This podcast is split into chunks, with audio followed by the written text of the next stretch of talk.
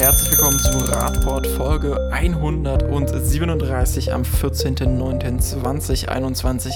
Es geht heute um die Bundestagswahl mit Martin Hoffmann. Einen wunderschönen guten Abend. Und Norman Dreimann. Hallo. Ich bin Marco und ich bin auch mal wieder dabei. Äh, wie eigentlich immer. Es ist eine große Überraschung. Normalerweise sind nur die anderen nicht da mal. Hey Marco, bist Marco. du auch wieder dabei? Das ist ja lange nicht gesehen. Du bist so oft nicht dabei, ja? Also wenn wir Podcast machen, dann fehlst du so oft. Ach doch, ich glaube, eine Folge haben wir mal gemacht ohne ihn, aber die hat er verbasselt, oder? Ich glaube ja, das war die, die er verbasselt hat. Oder? Hast du vielleicht die Aufnahmequalität verkackt? Nee, nee, nee, nee, nee, nee, nee, nee, nee, nee.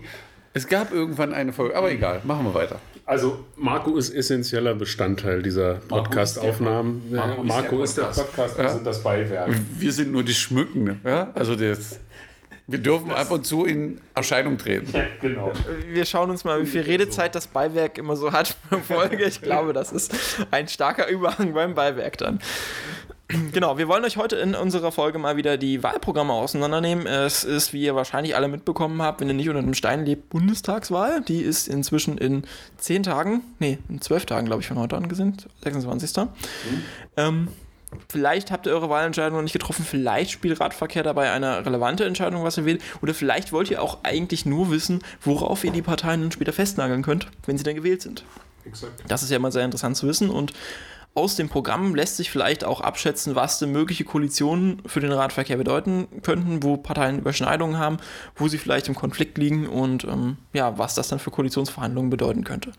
Wir steigen ähm, ein mit der CDU. Wir werden die Parteien jetzt erst wie auch beim Landtagspodcast erst Regierungsparteien durchgehen und danach geht es den Parteien entlang nach dem aktuellen Trend, also welche Partei aktuell im Trend vorne liegt, ähm, kommt als erstes dran, die mit den aktuell wenigsten Stimmen kommt danach dran. Wir betrachten aber grundsätzlich nur die im Bundestag vertretenen Parteien. Genau. Ich würde gerne einfach zum Anfang nochmal sagen, ähm, das ist ja hier so ein, so ein, so ein Radpot und äh, der ist ja äh, beim ADFC Sachsen-Anhalt angesiedelt. Und wir haben uns natürlich deshalb auch das Programm bzw. die Vorgaben, die Ideen des ADFCs angeschaut in Richtung Bundestagswahl. Das heißt also, was stellt sich der ADFC vor, was sind die Forderungen und inwieweit lassen die sich ja vielleicht auch in dem Wahlprogramm der einen oder anderen Partei wiederfinden oder eben auch nicht. Also das ist noch zusätzlich so unter unser Hintergrund und so es da ein Match gibt sozusagen, werden wir das sicherlich sagen. Ansonsten kommen wir da innerhalb der Diskussion immer mal wieder drauf zurück und äh, ja, dann können wir loslegen. Genau. Also wir swipen danach links und rechts, ob uns das gefällt oder nicht oder ob es passt oder nicht. Ähm, genau, wir starten dann jetzt auch direkt mit der CDU und da darf dann jetzt auch Norman direkt mal loslegen. Ist ja die aktuelle Regierungspartei, die Partei, die seit, ja, eigentlich 16. seit 16 Jahren nicht ganz, aber die Union stellt zumindest, also ist ja auch ein CDU-CSU-Programm, äh, stellt ja seit Jahren das Verkehrsministerium. Es war jetzt also eigentlich auch für die Förderung des Radverkehrs verantwortlich. Ähm, interessant ist vielleicht auch, ist die Partei mit dem kreativsten Benennung ihres Wahlprogramms als PDF mit EYJG. Vielleicht ist das eine verborgene Botschaft, die man aus Radverkehrsperspektive entschlüsseln kann, Norman?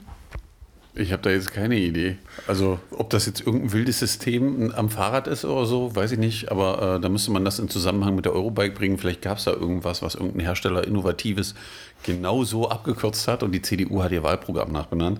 Ja, zum Glück ist es ja im Programm, das ja nicht bei Ihnen nicht nur Wahlprogramm heißt bei der CDU, sondern Regierungsprogramm. Also wir wissen ja, wir den Anspruch, das Verkehrsministerium auch äh, zu stellen. Vielleicht steht ja das zum Radverkehr etwas genauer im Parteiprogramm. Ist das mit dem, mit dem Bundesverkehrsministerium eigentlich mittlerweile so eine vererbbare Geschichte? Ja, das äh, wird vererbt. Also das ist jetzt nicht mehr nach Wahlen und so, das hat was zu tun mit... Äh, stellte sich mir nur das verschiedene Königstümer, so eine monarchische Abstammung. genau. Ja? Das, äh, okay, genug des Ganzen, wir kommen mal zur ernsthaften Politik. Das ist doch ernsthaft. So machen die das doch. Also, so, ich weiß ja auch nicht. Aber okay. Ähm, ja, äh, die äh, CDU schafft erstmal eine große Überschrift. Ne? Sie wollen die beste Verkehrsinfrastruktur schaffen. Das ist so das, womit die CDU beim Thema Verkehr einsteigt. Und ähm, ja, sie schreiben und scheinen erkannt zu haben, vielfach Realität in Stadt und Land äh, wollen sie anerkennen. Immer mehr Menschen wollen die Bahn und das Fahrrad nutzen oder darauf umsteigen. Aber, ne, da kommt natürlich das Aber auch im äh, CDU-Wahlprogramm. Gerade auf dem Land auf, sind die Leute, wollen die Leute auch weiterhin auf guten Straßen mit dem Auto und Bus unterwegs sein können. Das äh, finde ich ist eine starke Aussage von der CDU. Gerade wenn man auf dem Land mal unterwegs ist und versucht, Bus zu fahren, ist das eher schwierig ja, für die meisten Beteiligten. Ähm, ja, und wenn man da Alternativen sehen will, dann hat die CDU sich da relativ viel vorgenommen, wo man dann ja leider wieder die Frage stellen muss, wie war denn das so in den letzten 16 Jahren? Was habt ihr denn unternommen, dass das funktioniert? Und das Interessante ist auch, wenn man sich die Zahlen anguckt, ja, auch auf dem Land äh, sind die Wege jetzt nicht unglaublich lang, die die Leute zurücklegen, wenn man die Modus-Split-Raten sich anguckt. Das heißt, da gibt es große Entwicklungspotenziale, aber natürlich will die CDU niemanden verschrecken. Deswegen steht das hier drin. Ja, sie wollen auch weiterhin den Radverkehrsplan mit Nachdruck umsetzen. Sie möchten gerne vernetzte Radwege, Radschnellwege, mehr Sicherheit für Radfahrende, mehr Abstellmöglichkeiten, also erstmal so grundsolide. Ja. Ähm, aber sie wollen auch weiterhin Ortsumgehung bauen und wo es häufig Stau gibt, werden wir unsere Bundesstraßen und Autobahnen erweitern. Weniger Stau bedeutet mehr Klimaschutz. Den Dreh musste man natürlich jetzt machen mit dem Klimaschutz an der Stelle. Ja, die meisten, die unseren Podcast hören und vielleicht ein bisschen tiefer im Thema drin stecken, da kann man sich mal angucken, wie das so Städte wie äh, San Francisco und wie sie alle heißen in den USA versucht haben zu lösen. Die hatten erst, glaube ich, so eine vier- oder sechsspurige Autobahn. Inzwischen sind das zehn Spuren ist ein geiles Bild, wenn nachts Stau drauf ist, ja, weil äh, hat nie funktioniert, dass mehr Spuren zu weniger Verkehr führen am Ende, also auch wenn man sich mit Verkehrswissenschaftlern unterhält, führt mehr Infrastruktur immer zu mehr Verkehr am Ende. Und da muss ich mir die Frage stellen, ob das der richtige Ansatz ist und ob das was mit Klimaschutz zu tun hat. Aber die CDU wird da sicherlich ein paar Spezialisten haben, die das genau ausgerechnet haben. Sie wollen sich noch für mehr Lärmschutz am Verkehrswegen und einsetzen und werden deswegen die Lärmgrenzwerte überprüfen. Da wäre ich immer vorsichtig, weil da steht, sie werden sie überprüfen, nicht reduzieren. Ähm, da sollte man vielleicht vorsichtig sein damit, was dann wirklich am Ende rauskommt und dort geschrieben wird. Ähm, sie kommen zu dem das finde ich gut, weil äh, sie kommen dann zu einem Punkt, wo der überall nachhaltig mobil sein. Mobilität muss einfach flexibel, komfortabel für Jung und Alt sein auf dem Land, in der Stadt und auch für mobilitätseingeschränkte Personen. Da haben Sie völlig recht. Ein Verkehrsmittel haben wir ja schon, wo das fast so ist. Alle anderen müssen dann noch ein bisschen nacharbeiten. Da wird die CDU dann sicherlich sich weiterentwickeln. Sie möchten auch, dass PKWs, Fahrräder und E-Roller Lademöglichkeiten bekommen, die solargetrieben sind, wo man wenn man sich mit dem Thema ein bisschen auskennt, ist das, glaube ich, mit den E-Rollern und E-Bikes so ein bisschen vorgeschoben, das Thema Lademöglichkeit, weil das kann man relativ einfach an anderen Stellen machen. Was natürlich passieren muss, ist das Thema Pkw-Ladestationen, gerade in den Wohngebieten oder so, wo die Leute ihr Fahrzeug aufladen oder das eine Fahrzeug, was sich dann hoffentlich 20 Leute teilen, äh, muss ja irgendwo aufgeladen werden. Sie wollen Reallabore einrichten, um Zukunftsmobilität anzustoßen. Das geht natürlich alles in die Themen, in die Themen rein.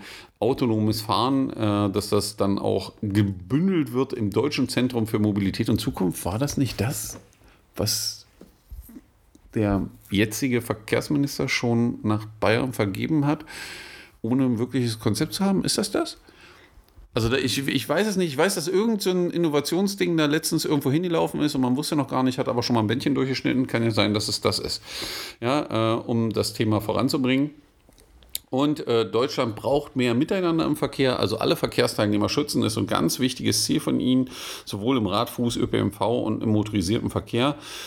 Die Kommunen sollen auch bei der CDU mehr Spielräume für die Gestaltung von Fuß- und Radverkehrsfreundlichen Räumen erhalten und beispielsweise Radvorrangrouten ausweisen können. Sicherheit für alle Verkehrsteilnehmer steht bei ihnen dabei an erster Stelle und die Zahl der Getöteten und Schwerverletzten soll auf Null sinken.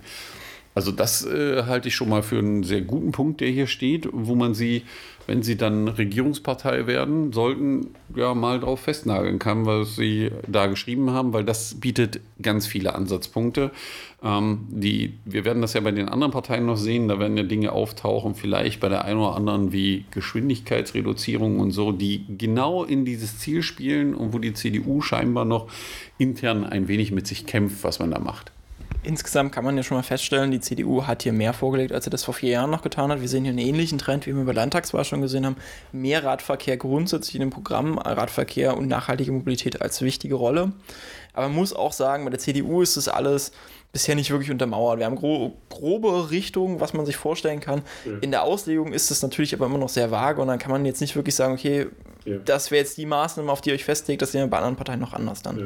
Und also was ich immer noch äh, sehe, und da gebe ich Norman recht, das hat er ja zum Anfang schon angemerkt, ähm, für mich stellt sich immer noch die Frage, ja, okay, man macht sich jetzt dann vor der Wahl nochmal wieder neue Gedanken, man richtet sich vielleicht an der einen oder anderen Stelle nochmal neu aus. Aber es stellt sich schlicht und ergreifend nach wie vor die Frage, man hatte jetzt 16 Jahre Zeit und Gestaltungsspielräume und Geld. Und äh, was ist denn bisher zum Thema Radverkehr passiert? Also das würde ich der CDU, CSU nach wie vor immer wieder vorhalten. Also auch wenn wir da in den letzten Monaten oder im letzten Jahr äh, schon Bewegung gesehen haben und auch das eine oder andere äh, Geldschatüllchen, was da geöffnet wurde. Aber man hätte damit viel, viel, viel früher anfangen können. Man hätte die Chance gehabt und das hat man nicht genutzt. Nichtsdestotrotz klingt es erstmal ganz gut, aber das bleibt bei mir einfach als Vorwurf stehen, muss ich ganz klar sagen. Genau, dann gucken wir uns jetzt mal an, was die andere Partei, die auch über ja, einige Jahre jetzt in Regierungsverantwortung war, zum Radverkehr bzw. zur nachhaltigen Mobilität zu sagen hat. Die haben zwar nicht das Ministerium geführt, aber man hat als Regierungspartei natürlich trotzdem noch starken Einfluss darauf, wie sich die Regierung entwickelt. Die CDU, CSU hat ein Regierungsprogramm vorgestellt. Die SPD, würde ich fast schon sagen, ist noch ein bisschen mutig. Die macht ein Zukunftsprogramm, ja. Martin. Ja. Ist es denn so visionär für die Zukunft?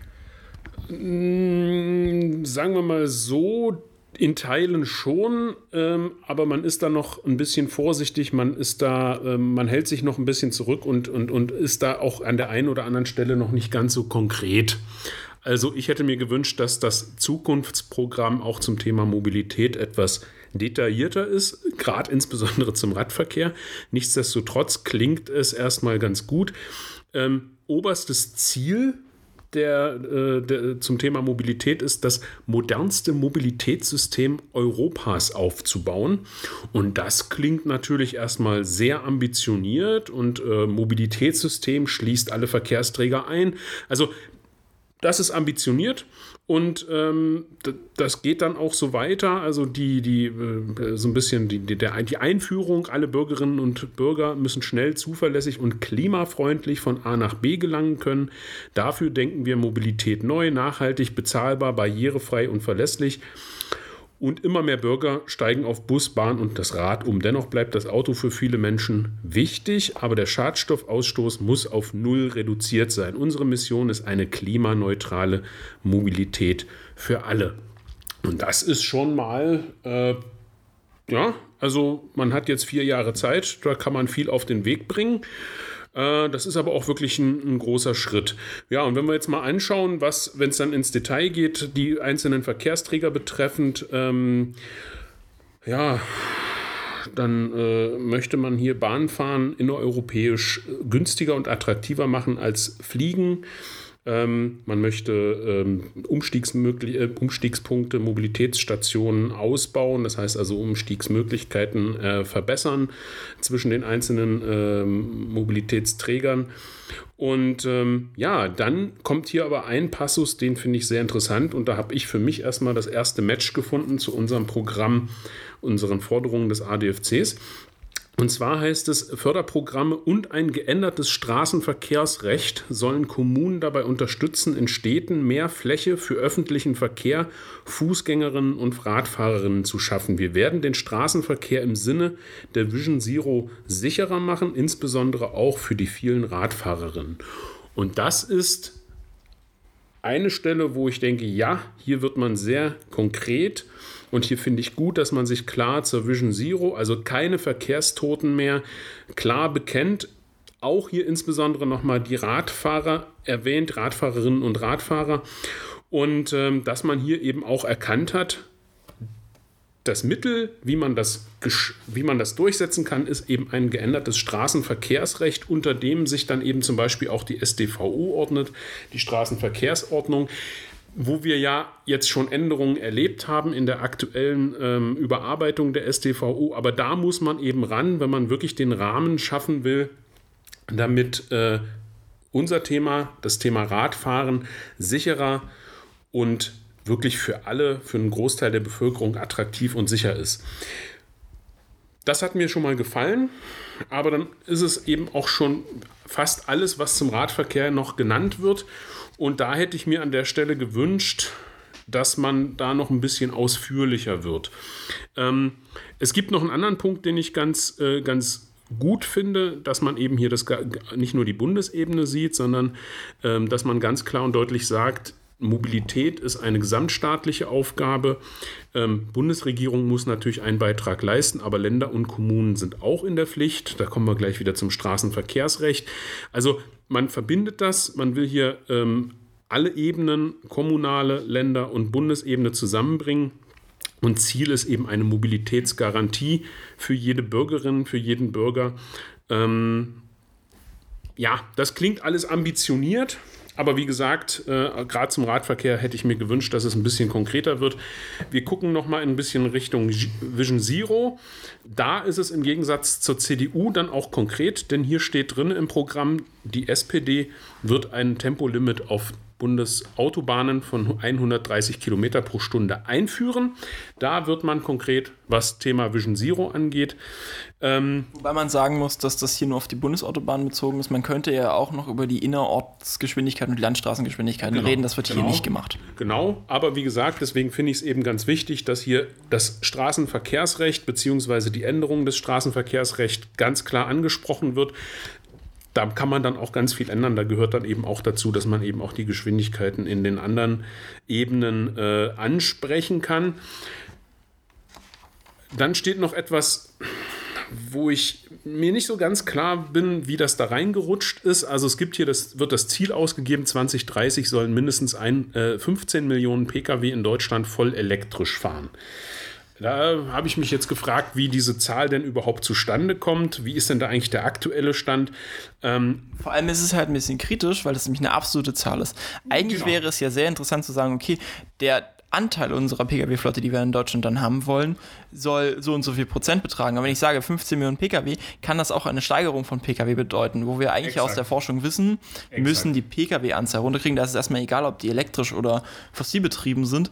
Natürlich ist elektrisch besser, aber es wird noch nicht die Verkehrswende bringen, die wir brauchen, wenn wir nicht die Pkw reduzieren. Und deswegen wäre eine Anteilszahl hier besser gewesen als eine absolute Verkaufszahl. Äh, genau, gerade wenn man dann nochmal zu diesem Passus zurückkehrt, den ich zum Anfang vorgelesen habe, dass man Kommunen dabei unterstützen möchte, in, den Städten mehr Fläche für öffentlichen Verkehr, Fußgängerinnen und Radfahrerinnen zu schaffen, dann äh, hat man da ganz schnell diesen Knackpunkt, wenn, wie Marco dann sagt, nämlich die 15 Millionen Elektro-Pkw einfach on the top kommen und eben kein Austausch sind, beziehungsweise findet sich eben auch nichts Konkretes in Richtung, äh, wir wollen den Pkw-Verkehr insgesamt reduzieren, was sinnvoll ist in Richtung ähm, Klimaschutz, dann passt das an der Stelle nicht so richtig zusammen, aber so ist das eben in der Textarbeit. Da müssen dann Kompromisse gefunden werden. Ähm, insgesamt ja, ambitioniert, ja, modernstes Mobilitätssystem Europas. Radverkehr ist insbesondere unter dem Punkt Vision Zero mit dabei und äh, dass man eben mehr Platz schaffen will und das Straßenverkehrsrecht ändern möchte. Aber ich hätte mir mehr Konkretes zum Radverkehr gewünscht. Punkt.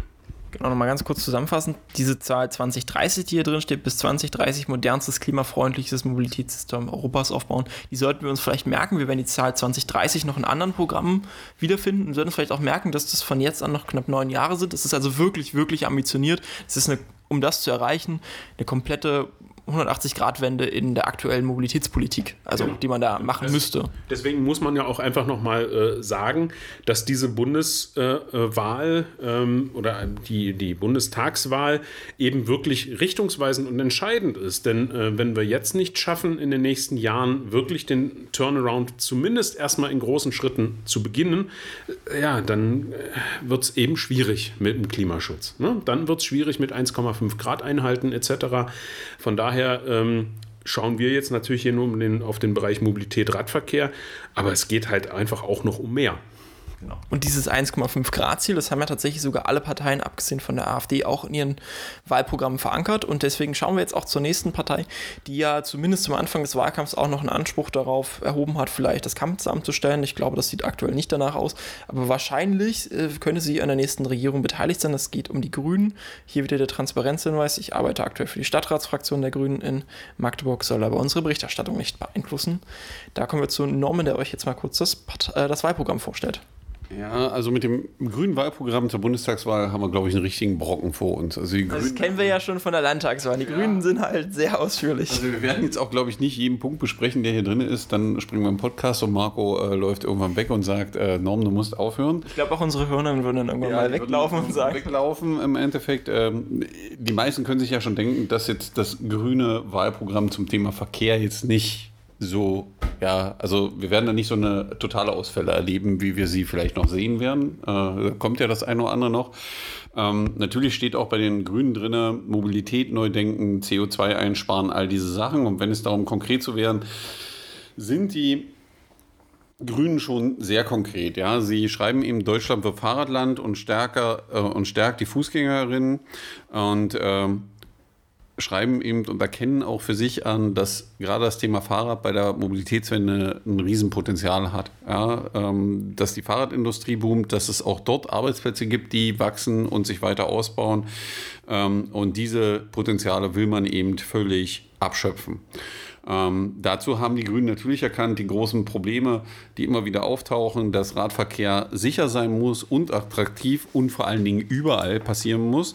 Das sind so die großen Überschriften, die man hier sieht, ähm, wobei sie dann wirklich alles einbeziehen. Das heißt, sowohl Städte, Pendlerstrecken, Verbindung von Dorf zu Dorf, weil auch das ist ja innerhalb von Deutschland immer ein ganz großes Problem, ja, wo die CDU schon erkannt hat, dass man mit dem Auto fährt, relativ viel, wenn man in ländlichen Regionen unterwegs ist. Ähm, weil es eben oft an Infrastruktur fehlt. Und da äh, sagen die Grünen eben, es muss überall vernünftige Radinfrastruktur geben, auch auf touristischen Wegen, hohe Qualität, hohe Sicherheitsstandard mit separierter Infrastruktur sowie einer guten Beschilderung und so weiter. Ja, natürlich wollen auch Sie die äh, Dinge umsetzen, die im Radverkehrsplan beschlossen sind und Sie wollen die Anzahl der Wege, die mit dem Rad und zu Fuß zurückgelegt werden, bis 2030 verdoppeln. Ja, und da sind wir dann bei dem Punkt, den Martin gerade angesprochen hat. Es muss eben eine Umverteilung stattfinden. Also es kann nicht sein, dass immer irgendwas on top kommt, sondern am Ende reden wir über eine Umverteilung der Wege. Und das findet sich hier im grünen Wahlprogramm schon relativ deutlich wieder. Sie wollen natürlich auch, dass die Pro-Kopf-Investitionen steigen. Da wird Marco, äh, Martin jetzt irgendwann auf die ADFC äh, äh, Auswertungen äh, zeigen, weil auch da steht natürlich drin, dass diese Pro-Kopf-Ausgaben gerade für das Thema Radverkehr durch Bund und Länder steigen müssen, damit sich zum Thema Infrastruktur eben auch was verändert. Ja, sie wollen auch ähm, bezuschussen die Anschaffung von Jobrädern, Lastenrädern und so weiter, dass das da weiter vorangeht. Ähm, gleichberechtigten Platz im Straßenraum sollen die Radfahrerinnen denn bekommen. Ähm, es soll gute Radwege nach niederländischem Vorbild geben. Also das steht bei den Grünen wirklich konkret drin. Das ist ja eine Sache, wo wir uns die ganze Zeit immer fragen, warum machen wir für alles in Deutschland eine neue Studie? Es gibt ja Länder, an denen man sich orientieren kann und die viele der Entwicklungsprozesse schon hinter sich haben. Äh, das schreiben sie hier konkret rein. Und was auch wichtig ist, was uns glaube ich, immer wieder untergeht, dass es eine nationale Fußmobilitätsstrategie geschaffen werden soll für Barrierefreiheit, Verkehrssicherheit und mehr Aufenthaltsqualität, auch für Fußgehende. Und äh, das ist, glaube ich, eine ganz, ganz wichtige Sache, dass das mit reinkommt. Ja.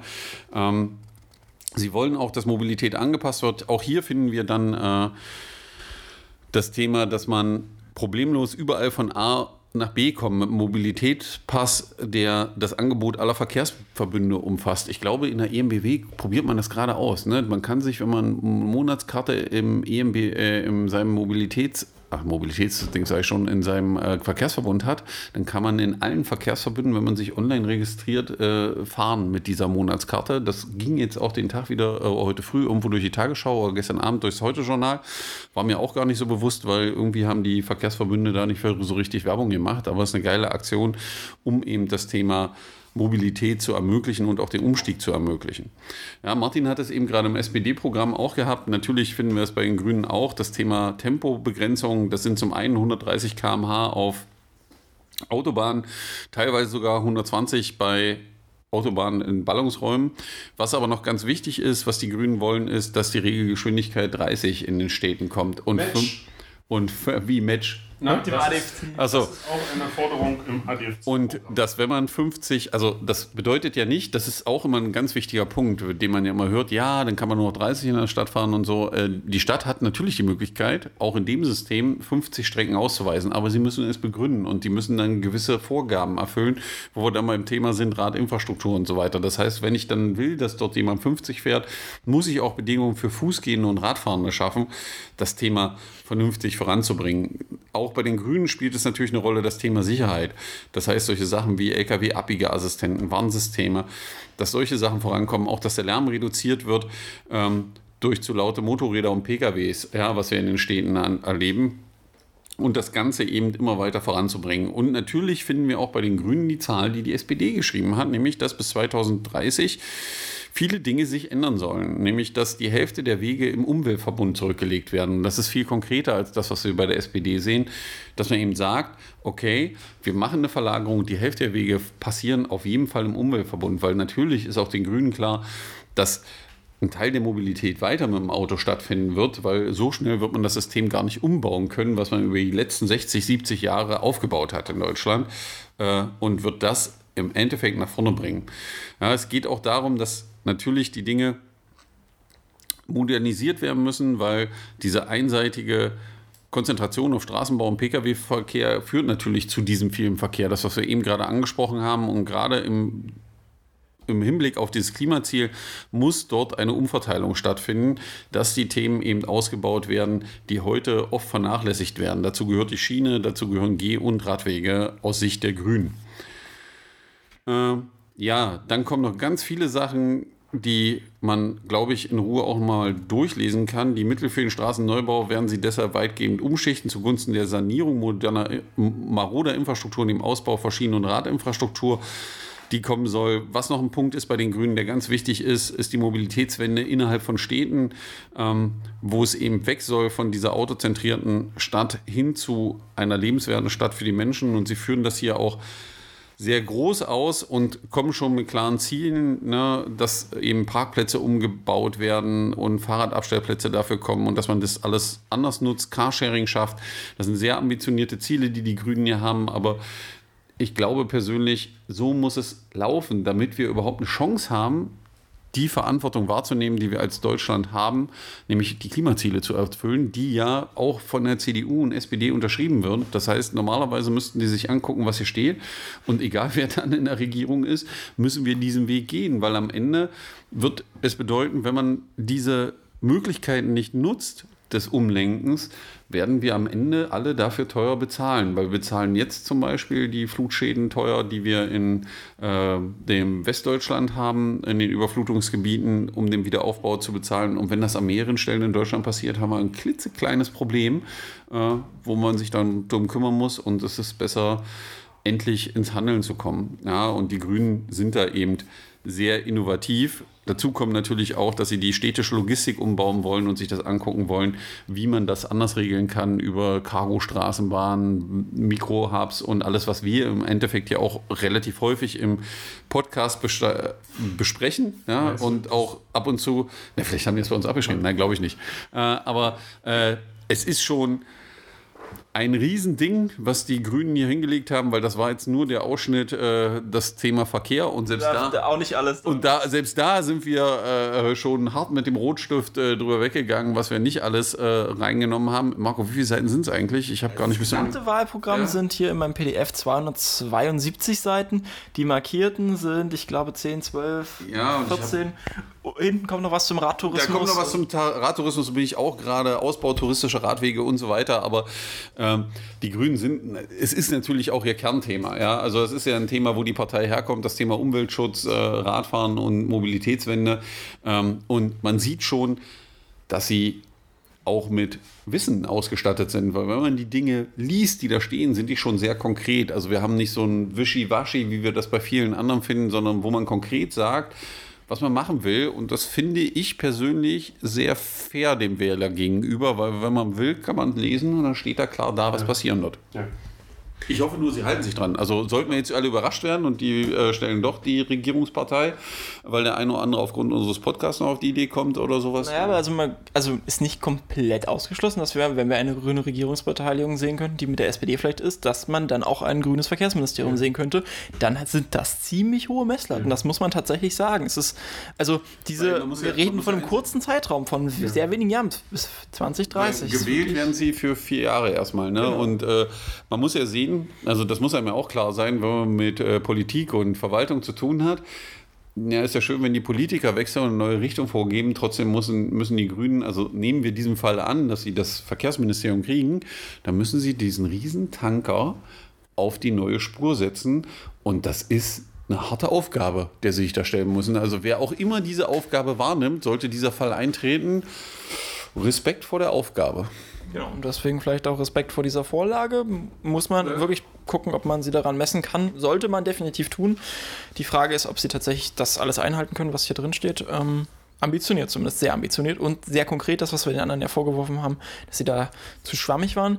Jetzt gucken wir mal ins nächste Parteiprogramm. Wir kommen jetzt in die, ähm, die äh, das Programm der Freien Demokraten, die ja auch äh, praktisch schon der Überschrift ihres Programms, Programms vermitteln. des Programms vermitteln. Nie gab es mehr zu tun. Und wo könnte das mehr zutreffen als bei der, bei der Klimakrise und beim Verkehr? Denn im Radverkehr gibt es einiges zu tun, auch bei der Verkehrswende. Die Frage ist, sehen wir das Ganze, was es zu tun gibt, jetzt auch tatsächlich im Programm, Martin? Ja, ja, also da muss der geneigte Zuhörer, die geneigte Zuhörerin sich natürlich eine eigene Meinung bilden. Ähm, ich habe das für die, für die FDP getan. Ähm, du hattest ja schon die Überschrift vorgelesen. Ich lese auch einfach mal die Präambel zum Thema Mobilität vor. Eine innovative, ökologische und bezahlbare Mobilität ist angewiesen auf eine zukunftsweisende Verkehrspolitik ohne ideologische Scheuklappen. Da macht es bei mir hinten im Kopf immer gleich so.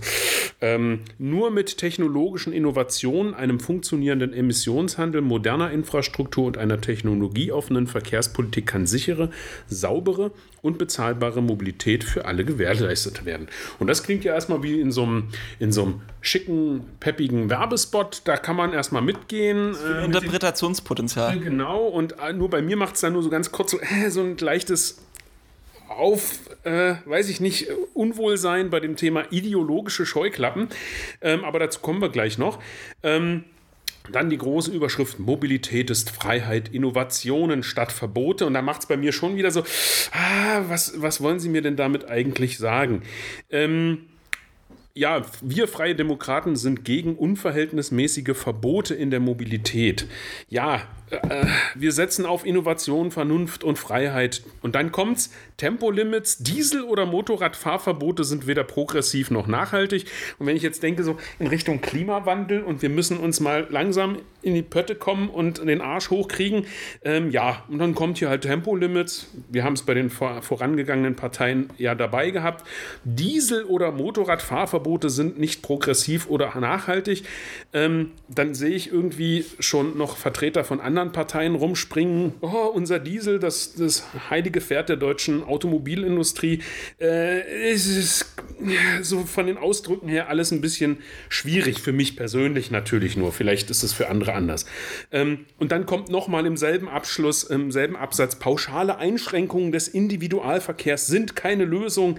Intelligente und innovative Verkehrslenkungen bieten hingegen enorme Möglichkeiten. Ja, dazu kann ich nur sagen, liebe FDP, wenn die Stadt voll ist, wenn das Gefäß voll ist, dann kann ich äh, noch so toll innovative Verkehrslenkungen in die Stadt bringen. Es bringt eben doch nichts. Ich weiß nicht, welcher Verkehrswissenschaftler die FDP beraten hat, aber ähm, das aber, hier ist nichts. Aber Martin, ja, das sowas ist das, mich einfach. Ja, das verstehen wir das doch. Das ist das Vorgaukeln aber von irgendwas, es wäre möglich. Jetzt mach doch mal, jetzt optimiert doch mal diese beschissenen Lichtsignalanlagen bis zum Getno. Aber es funktioniert eben nicht. Wenn die Stadt Martin, zu ist, dann ist sie zu. Aber Martin, Martin Punkt. Der, der, der, Punkt ist der, das ist der Ausdruck. Ich wusste gar nicht, als du das eben vorgelesen hast und nach dem Motto, es ist ja das Prinzip Hoffnung. Ja, also äh, ich, ich hoffe darauf und drücke ganz fest die Daumen, dass sich was ändert. Also durch Innovation, also weil irgendwer eine großartige ja. Idee hat. Oder wie du so schön sagst, also plötzlich schafft man es, dass eine Kreuzung also eine Fahrspur an der Kreuzung mehr als 2000 Fahrzeuge die Stunde transportieren kann. Ich glaube, da gibt es so ein grundsätzliches Problem. Da trifft der Mann mit dem Namen Hoffnung im Namen, also Hoffmann, so. dann auf die Realität der täglichen Verkehrsplanung, mit der er zu tun hat, wo er so Knoten dann optimieren muss Genau. und dann feststellt, dass das nicht Also funktioniert. der, der Punkt ist, der sind einfach, das, was Martin ja anspricht, sind physikalische Gegebenheiten, die man nicht ändern kann. Also das Problem ist, wenn ich so etwas habe, was eine gewisse Größe, Geschwindigkeit und irgendwas hat, dann bin ich physikalisch irgendwann am Ende. Und dann kann ich so viel machen, wie ich will. Also doch, es gibt Lösungen dafür. Also man, man kriegt das ja verbessert. Also da sind wir ja wieder in den USA. Man kann sich ja Städte und in die Entwicklung der USA angucken. Ja, also das, was man nicht nur an den Autobahnen gemacht hat, wo man dann anstatt äh, sechs Spuren 10 oder 15 gebaut hat, das hat man ja auch innerstädtisch gemacht. Ja, man hat mehr Platz für Autoverkehr und so eingerichtet, aber am Ende hat man immer wieder eins festgestellt. Äh, Hat nicht besser funktioniert. Aber in Magdeburg, aber in Magdeburg wird das, äh, Magdeburg sage ich schon, äh, deutschlandweit wird das wahrscheinlich funktionieren, wenn die FDP mit dem Prinzip Hoffnung Und dann unterwegs wir, ist. Dann kommen wir noch was. Äh, Ich habe ja den Satz vorgelesen und da, da, das ärgert mich einfach, weil man da so unscharf ist in der Formulierung. Pauschale Einschränkungen des Individualverkehrs sind keine Lösung. Ja, ich fahre jeden Tag mit dem Fahrrad und ich werde pauschal eingeschränkt in, meiner, in meinem Individualverkehr, weil die Radwege nicht da sind, die ich eigentlich bräuchte, weil Baustellenbeschilderungen nicht da sind, weil der Radweg irgendwo aufhört. Und hier hätte ich mir gewünscht, dass man dann doch mal sagt, was meint man eigentlich mit Individualverkehr? Spricht man von motorisiertem Individualverkehr oder meint man den Verkehr und Mobilität insgesamt? Gut, sei es drum. Ähm, ja, ich blättere einfach mal eine Seite weiter. Da habe ich dann so eine schöne Grafik mit Deutschlands Städte stehen im Stau. Da wird nochmal aufgelistet, wie viele Stunden in Deutschland in die Städte, äh, wie man da im Stau steht. München mit 65 Stunden, Stuttgart mit 26 Stunden. Und daneben im Passus steht wieder, eine innovative, ökologische und bezahlbare Mobilität ist angewiesen auf eine zukunftsweisende Verkehrspolitik ohne ideologische Scheuklappen. Ja, hier, was suggeriert mir diese Grafik? Also in der Grafik sehe ich eigentlich nur Autos und Laster, die im Stau stehen, nicht Städte. Ja, äh, das kommt noch dazu. Hier sind wir auch mit der Begrifflichkeit wieder. Ah, könnte ich mich schon wieder ärgern. Aber ja, wir stehen im Stau mit unseren Städten. Da werden die ganzen Fahrzeuge, die motorisierten Fahrzeuge abgebildet. Aber es findet keine Lösung statt. Dabei haben es steht nicht, wie man das jetzt hier anders machen möchte. Ja, ich blättere mal weiter. Doch, hier kommt noch ein Vorschlag. Alle Verkehrswege von der Schiene bis zur Straße bis zum Radweg muss der Aufwuchs der Investitionsmittel verlässlich fortgesetzt und zügig verbaut werden. Ja, da kann man sich anschließen. Aber so richtig klar ist das Ganze für mich nicht. Und dann kommen wir jetzt, schlussendlich machen wir das ja hier für den Radverkehr, zum Passus Radverkehr. Und die Überschrift ist Radverkehr sicher gestalten. Und unter diesem Passus stehen Jetzt haltet euch fest, vier Sätze. Die lese ich auch einfach vor, weil sie auch gar nicht so lang sind. Wir Freie Demokraten sehen im Fahrrad einen umweltfreundlichen Verkehrsträger für die individuelle Fortbewegung. Bei der Verkehrsplanung müssen die Bedürfnisse des Radverkehrs umfassend berücksichtigt werden. Hört, hört.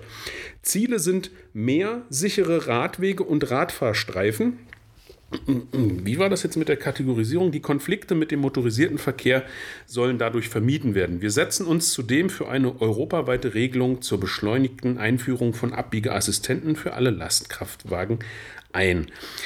Als ich das zweite Mal diesen Passus gelesen habe, dachte ich so, oh, ich habe ein Match. Ähm, hier steht ja was mit sichere Radwege und Radfahrstreifen. Meinen die da vielleicht so einen geschützten Radfahrstreifen, so eine Protected Bike Lane? Denn das findet sich ja auch in den Forderungen des ADFCs. Ich bin mir nicht ganz sicher. Ähm, ja, also mehr ist hier eigentlich auch nichts zu sagen. Äh, es ist nichts weiter Konkretes zu finden zum Thema Radverkehr.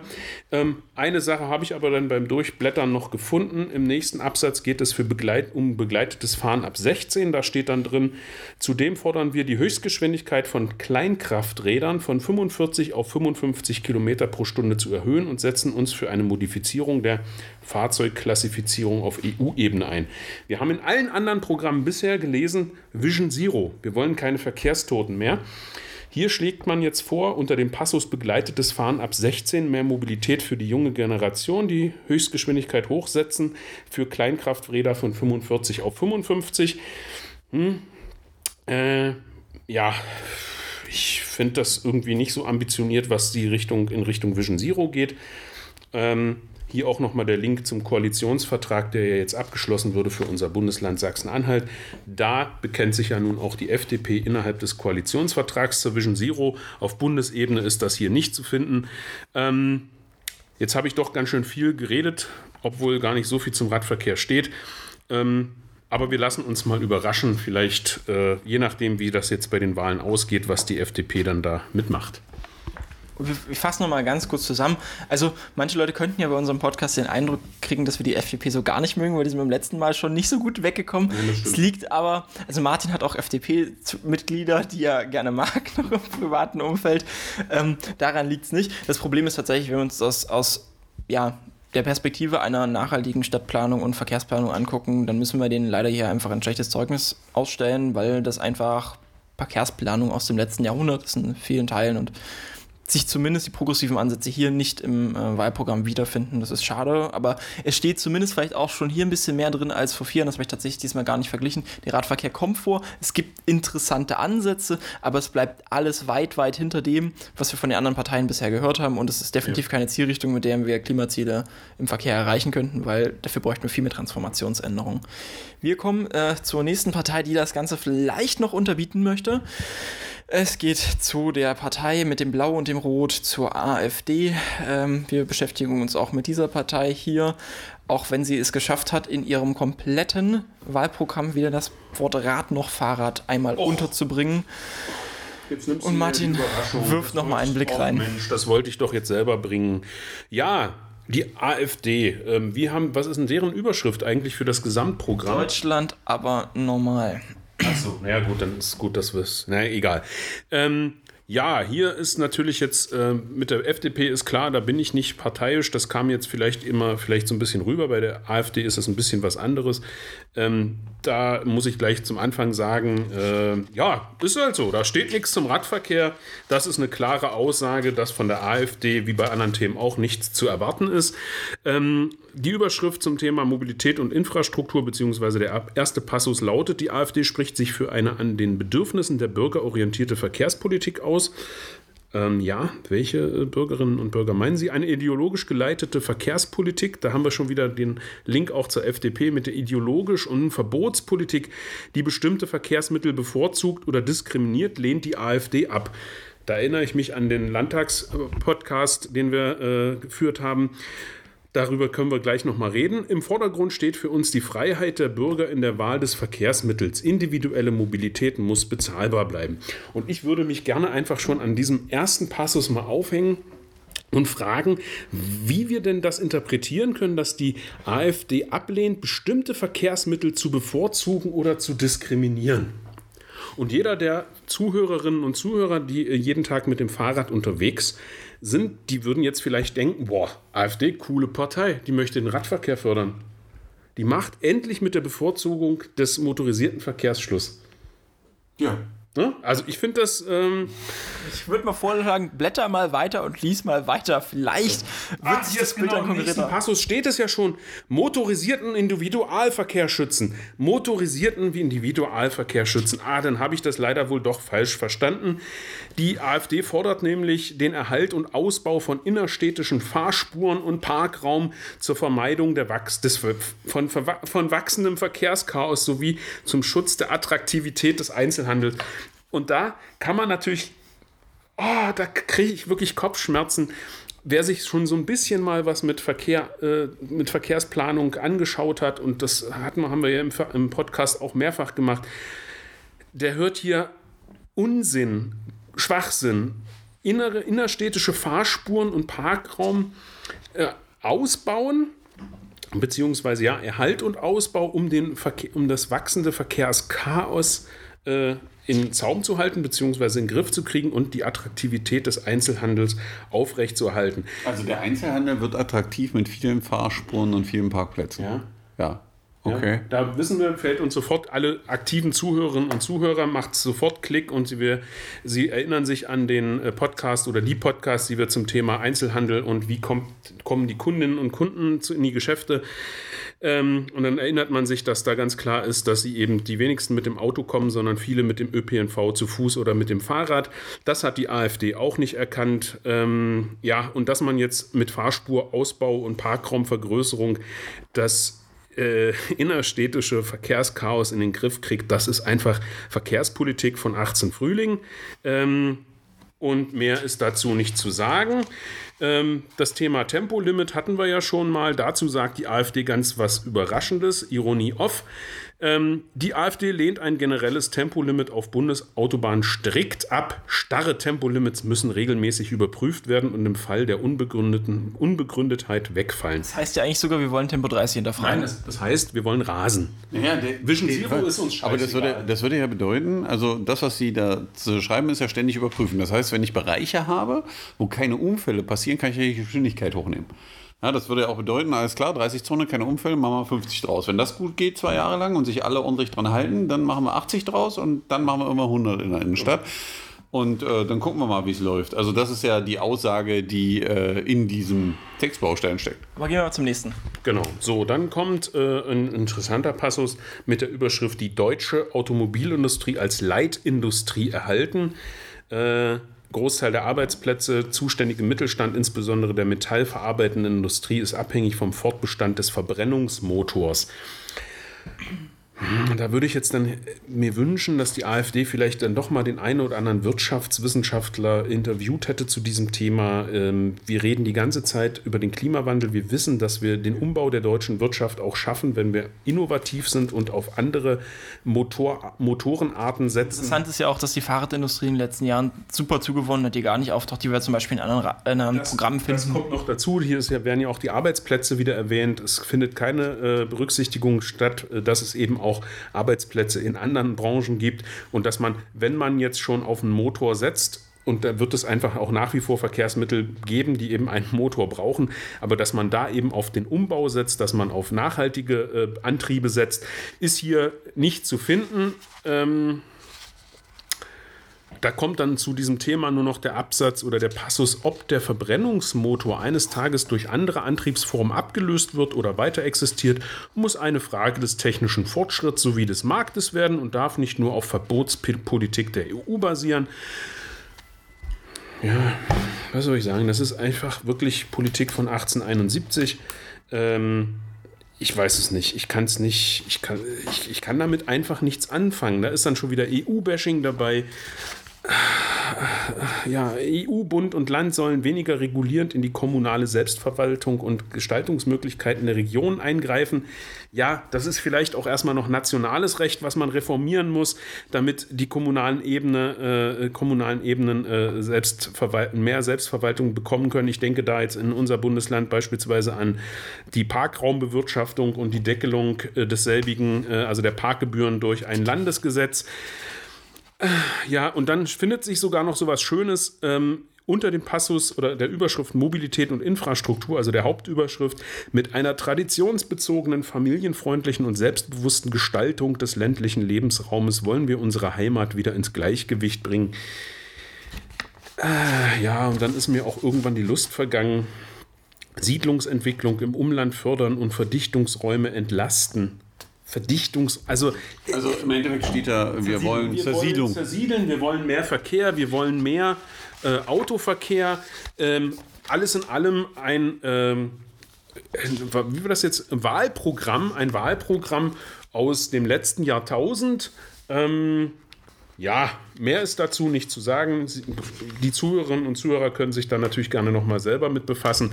Äh, für mich ist diese Partei unwählbar, aber da gibt es natürlich viele Gründe. Genau, wir haben jetzt gerade mal kurz gezeigt, warum sie das bei euch im Bereich Verkehr ist. Ähm, ich will noch mal ganz kurz auf einen Punkt eingehen, weil wir das bei beiden Parteien gerade gehört hatten, das Thema Verbote. Also das ist ja auch etwas, was manchen anderen Parteien, wenn sie Tempolimits fordern, vorgeworfen wird, werden seien Verbotsparteien. Also grundsätzlich besteht ja eine Gesellschaft erstmal aus Regeln. Und in Regeln, zu Regeln gehören halt Verbote, weil wir dann Grenzen festsetzen. Wir haben ja zum Beispiel auch ein generelles Verbot, einen Pkw zu führen in Deutschland. Dafür mache ich einen Führerschein.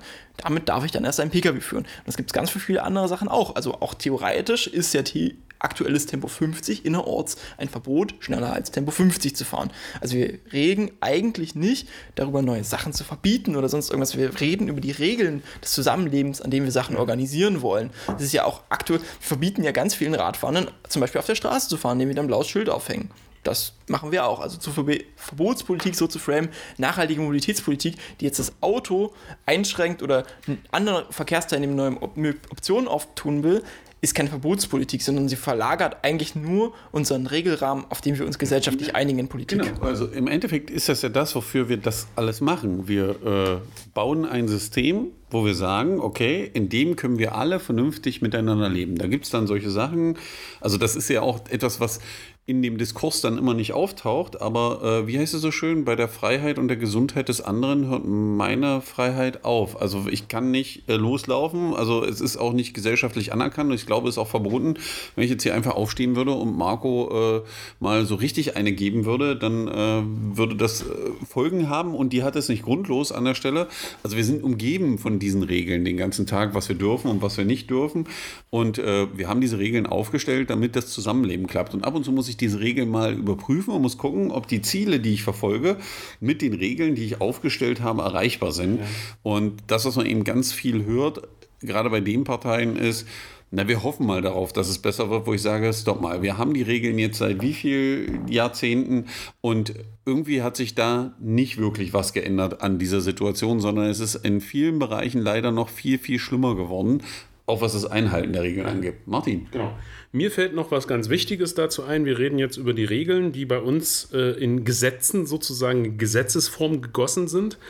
Und ich möchte noch mal daran erinnern, ähm, dass wir ja vor, vor gar nicht so langer Zeit ähm, ein Gesetz äh, äh, überarbeiten mussten auf Bundesebene, was vom Bundesverfassungsgericht, und das ist doch das, worüber wir uns auch mal unterhalten müssen, es gibt hier eine unabhängige Ebene, die die Regeln und die Gesetze, die hier in diesem Land herrschen, äh, überprüft, wenn man sie damit beauftragt. Und das oberste Gericht dieses Landes, das Bundesverfassungsgericht, hat das damals beschlossene Klimaschutzgesetz äh, für nicht gültig erklärt in Bezug auf den Klimaschutz und dass wir sofort daran gehen müssen, hier richtig ähm, Änderungen äh, zu erwirken und äh, Gesetze zu erlassen, die auch wirklich in Richtung Klimaschutzgesetz gehen und dass wir eben nicht mehr warten können. Und gerade auch unter, diesem, unter dieser Perspektive. Interessant ist dabei ja die Begründung. Genau. Es geht nämlich nicht darum, jetzt, also die, es ist zumutbar, jetzt Freiheit einzuschränken ja. und Freiheit in Zukunft zu ermöglichen, ja. weil nämlich jetzt der verschwenderische Umgang mit diesen Ressourcen und dem Klima dazu führen würde, dass die zukünftigen Generationen die Freiheit nicht mehr haben und wir also, denken in Generationengerechtigkeit. Und gerade die AfD was wir jetzt zuletzt als Programm hatten, die sagen so, wir machen einfach weiter so. Es ist egal, ich möchte mich mit diesen Problematiken nicht beschäftigen. Ich möchte einfach jeden Tag weiter in mein Auto steigen und so tun, als wäre nichts. Obwohl eben wir, wir alle doch irgendwo erkannt haben, dass Handlungsbedarf, dringend Handlungsbedarf besteht. Also und man muss ja auch dazu sagen, ich kann das ja verstehen, dass es Menschen gibt, die sagen, Natürlich. alles klar, ich will ja. das weiter so machen. Ja? Und äh, ich kann das auch verstehen, dass es in der AfD da den einen oder anderen gibt, der der Meinung ist. Aber wenn ich die Führung über so ein Land übernehmen will und die Verantwortung tragen will, dann muss mir klar sein, wo die Reise hingeht. Natürlich kann man nicht alles mit Verboten regeln, aber es müssen dementsprechende Angebote her. Und wenn ich den, den Status quo so lasse, wie er ist, dann wird sich nichts ändern. Warum sollte sich denn etwas ändern an der Situation? Und äh, da muss einfach viel, viel mehr passieren. Und wenn selbst eine CDU in der Lage ist, in ihrem Wahlprogramm den einen oder anderen Erkenntnistropfen aufblitzen zu lassen, ja, ja dann muss man sich schon auch an der Stelle der FDP, glaube ich, gerade fragen, äh, ob man noch auf dem richtigen Boot unterwegs ist. Ja. Ja. Genau, deswegen kommen wir jetzt mal zur letzten Partei, die vielleicht auch schon in eine andere Richtung fährt, als das die FDP tut, nämlich die Linkspartei. Es gibt ja jetzt zum ersten Mal seit langem wieder die Möglichkeit für ein rot-rot-grünes Bündnis. Das ist, steht ja im Raum. Wir haben ja schon gesehen, dass sowohl die SPD als auch die Grünen mit Hinblick Zahl 2030 relativ ambitionierte Ziele gesteckt haben. Würde denn eine rot-rot-grüne Regierung diese von der Linkspartei mit unterstützt bekommen? Also würde es dann für den Verkehr tatsächlich vorangehen? Also die Linkspartei ist ja, wer sich mit dem Thema beschäftigt, sowieso immer relativ stark unterwegs gewesen, was dem Thema, das Thema ÖPNV angeht. Also das war ja immer so ein typisches Thema der Linkspartei, wo sie hinterher waren. Ähm, wenn man das Wahlprogramm sich anguckt, der Linken zur Bundestagswahl, dann äh, ist die Überschrift gerechte Mobilität, ökologisch bezahlbar für alle mit guten Arbeitsplätzen. Ähm, und auch hier findet sich natürlich das Thema, dass der Verkehrssektor anfangen muss, CO2 zu sparen, weil er es bisher nicht getan hat. Ja? Und gleichzeitig fehlt das Geld für gute Alternativen. Das haben die Linken auch erkannt, was den Bus, Bahn, Fuß- und Radwege angeht. Also sie haben auch für sich festgestellt, dass es irgendwie ein Ungleichgewicht gibt und haben eine Vision zu dem Thema und möchten eben, dass bis 2030 in den Städten und auch in den ländlichen Regionen die Mehrheit der Menschen nicht mehr mit dem Auto auf das Auto angewiesen ist, sondern deren Anzahl insgesamt deutlich reduziert wird, die aufs Auto angewiesen ist. Das heißt, sie sind da auch schon auf einem Weg oder das, was sie anstreben, wo es darum geht, eben Mobilität nachhaltig zu verändern und eben das Thema Radwegausbau, ÖPNV-Ausbau nach vorne zu treiben. Die konkrete Zahl ist ja hier 2030 nicht mehr aufs Auto angewiesen sein. Genau. Das ist ja eine ähnliche Schlagrichtung, wie wir das bei den anderen Parteien gerade gehört haben. Genau. Ja, ähm, da sind sie relativ stark dabei. Sie wollen attraktive Radfahrbedingungen für zu Fuß gehen im Alltag machen, das Ganze auch Thema sicherer machen und eben Anreize schaffen. Und auch hier steht drin, die Straßenverkehrsordnung soll deutlich fußgänger- und fahrerfreundlicher gestaltet werden. Also der Schutz der Schwächeren soll weiter vorangestellt werden. Es soll ein flächendeckendes bundesweites Radverkehrsnetz geben sowohl in den Städten und Ballungsstädten müssen, also äh, zusätzlich müssen in den Städten und Ballungsgebieten Radschnellwege geschaffen werden aus ihrer Sicht.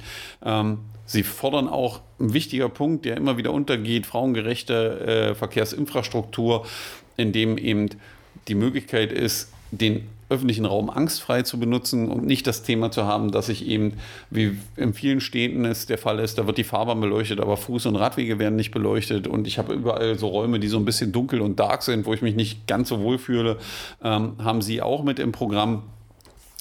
Äh, sie möchten, dass keine neuen Autobahnen gebaut werden. Auch das ist Thema in Ihrem äh, Wahlprogramm, sondern mehr in den ÖPNV, Rad- und Fußverkehr regional äh, gesteckt wird, als dass über regionale Autobahnen gebaut werden. Sie wollen auch die Pendlerpauschale abschaffen, um ein. Interessant ist vielleicht noch beim vorigen das mhm. dass diese Gelder in die Region gehen sollen und dass dort demokratisch gestaltet werden genau. soll. Wir haben ja zum Beispiel bei der FDP gelesen, sie wollen mal wieder Planungshürden abbauen, also weniger, weniger Leute beteiligen. Hier war genauso wie bei den Grünen auch, ich weiß nicht, ob wir das erwähnt hatten, ein klares Bekenntnis von, wir wollen Bürger in Beteiligung, da müssen Verbände mit reinreden, weil die verhindern im Zweifelsfall Planungsfehler. Genau. Ja, das ist leider auch eine Realität, die wir immer wieder feststellen, äh, dass Verbände Planungsfehler verhindern oder auf jeden Fall den Kampf dazu führen, dass das nicht passiert. Ähm, interessant ist eben, sie wollen die Pendlerpauschale abschaffen äh, und in ein sozial gerechtes Mobilitätsgeld umwandeln, um den Anreiz zu schaffen, den Umweltverbund zu benutzen. Und das halte ich für eine gute Idee, ähm, da weiter voranzuschreiten und das Geld nicht einfach so rauszuhauen, sondern eben eine klare Lenkungsfunktion zu machen, weil immer wenn der Staat Geld in die Hand nimmt, egal durch wen, hat das ja eine lenkende Wirkung. Und wenn ich eine Pendlerpauschale zahle, hat das eine lenkende Wirkung. Ja, auch bei den Linken finden wir das Thema Tempolimits auf deutschen Autobahnen mit 120 Kilometern pro Stunde, 80 auf Landstraßen und die Regelgeschwindigkeit innerorts mit 30 Kilometern pro Stunde. Das heißt, das haben wir ja schon an vielen Stellen gehört, also auch in dem einen oder anderen äh, Wahlprogramm, was wir hier schon besprochen haben. Das äh, nächste ist eben, dass sie auch die Automobilindustrie umbauen wollen, dass eben das Thema ist, Mobilitätskonzepte zu machen, E-Busse, Züge, Straßenbahnen, dass es einfach vernetzt wird, dass sie keine Kaufprämie mehr für Autos schaffen, dass es abgeschafft wird, dass auch in den Innerstädten der Lieferverkehr entlastet wird ähm, dass E-Lastenräder gefördert werden sollen, sowie Kombibusse oder Straßenbahnen, die auch Pakete transportieren. Das heißt, innovative Projekte, die es ja auch in vielen anderen Ländern schon gibt. Ja, also ich glaube, in der Schweiz ist es so, dass die Busse die Post transportieren, die dort zwischen den Orten fahren und auch teilweise Lebensmittel und so. Und das sind ja, und wir reden da auch dann von Dörfern, ja, also so verrückten Sachen. Man könnte das ja kombinieren. Ähm, und diese Ansätze finden sich auch hier im Programm der Linken wieder, die aus meiner Sicht da schon sehr progressiv unterwegs sind ähm, und gerade im Verkehr, glaube ich, ein gutes Angebot machen, um eine Koalition zu machen. Das ist ja spannend. Bin ich jetzt überrascht, ehrlich gesagt. Klingt ja, das ist, also sonst hört man ja von Ihnen relativ viel ÖPNV, äh, was auch gut ist.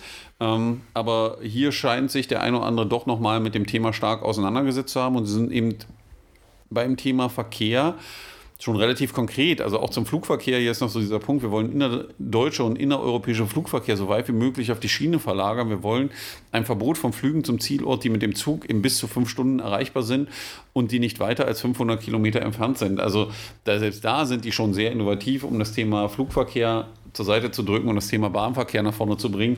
Und das sind die wichtigen Themen, die wir gehen müssen, weil das wird uns weiter voranbringen und der Mobilitätsmix, das ist ja auch das, was wir aus anderen Studien kennen, ist der große Hebel, wenn es darum geht, CO2 einzusparen. Genau, fassen wir nochmal ganz kurz zusammen. Wir haben ja jetzt alle sechs Parteien mit Chancen auf den Einzug in den Bundestag gehört. Ähm, ich denke, die Grünen und die Linken haben hier, wie wir das dargelegt haben, sehr, sehr solide Programme ähm, also vorgestellt. Genau, für den, für den nachhaltigen, also wir sprechen nur über nachhaltige Verkehrsgestaltung, also nachhaltige Verkehr und Städteplanung hier. Da haben diese beiden Parteien relativ solide Programme mit sehr viel detaillierten Konzepten vorgelegt. Die SPD hat auch in den Zwischenzeilen sehr ambitionierte Sachen. Da muss man der SPD auch ein bisschen zugutehalten, dass ihr ganzes Programm etwas kondensierter ist. Also wir haben hier einfach nicht so die Längen, die wir bei den Linken und den Grünen sehen. Die Ansätze sind aber auch da, ambitioniert zumindest. Ja, ich denke, da könnte man zusammenkommen. Ja. Bei der sind sich die Partei ja auch noch darauf, äh, ich habe irgendwann mal gehört, die SPD wäre ja die Radfahrerinnenpartei.